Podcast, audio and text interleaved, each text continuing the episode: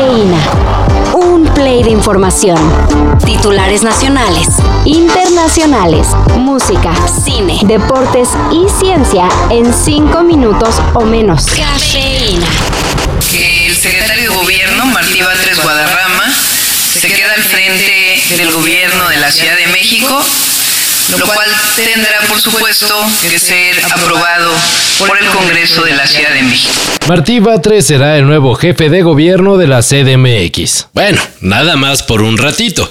El hasta ahora secretario de gobierno capitalino se hará cargo del puesto que dejó Claudia Sheinbaum para irse de campaña para obtener la candidatura presidencial de la 4T. Si todo marcha bien para Martí Batres, puede que sea el efectivo de Morena para pelear por la jefatura de la CDMX en las próximas elecciones, sobre todo ahora que Rosa Isela Rodríguez ya se descartó para competir por ese cargo en el 2024. Ahora la competencia podría ser con Omar García Harfush. Sueño con ser útil.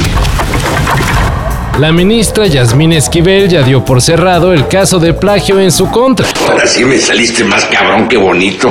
Oh, ni madres pero parece que falta aclarar algunas cosillas. Ayer el diario El País dio a conocer el fallo de la jueza que dio carpetazo a este asunto, y resulta que se basó en los testimonios de dos personas que según la vieron escribiéndola. Y pues ya con eso. Además, para hacer más ridículo el fallo a favor de la ministra, la jueza tomó en consideración un análisis lingüístico de la mentada tesis y según vio en ella que Yasmín Esquivel ya hablaba de ideas que después desarrolló en su tesis de doctorado. Y esto podría ser válido, pero ya se demostró que esta tesis también fue plagiada por la ministra, y al parecer de una forma aún más descarada.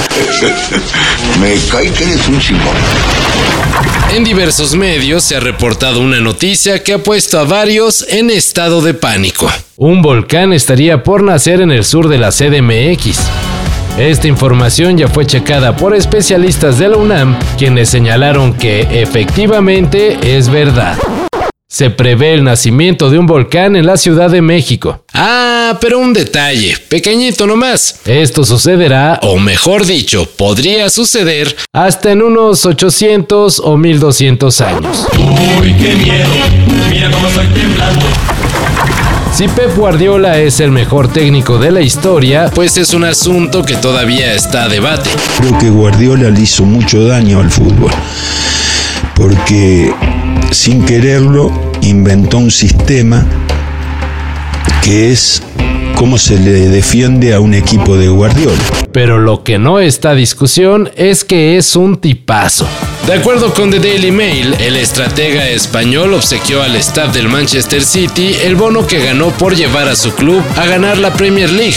Según el diario inglés, dicho bono asciende a alrededor de 750 mil libras esterlinas. Un pequeño detalle que Pep tuvo para hacerle saber a recepcionistas y personal de seguridad del Manchester City que ellos también colaboraron para que el equipo se coronara como campeón del fútbol inglés. Why do you think players seem to like being coached by you so much? Because every player seems to say this guy has really improved me. Yeah, I can see a huge list that is the opposite side. En Chile, el uso de cubrebocas volvió a ser obligatorio en escuelas. Y no, no por el COVID-19.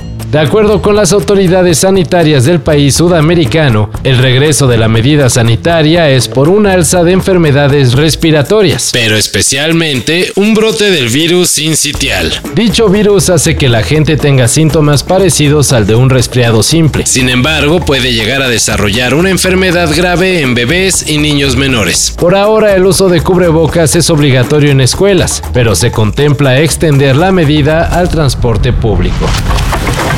Todo esto y más de lo que necesitas saber en sopitas.com. El guion corre a cargo de Álvaro Cortés y yo soy Carlos el Santo Domínguez. Cafeína. Un shot de noticias para despertar. Lunes a viernes por sopitas.com y donde sea que escuches podcasts.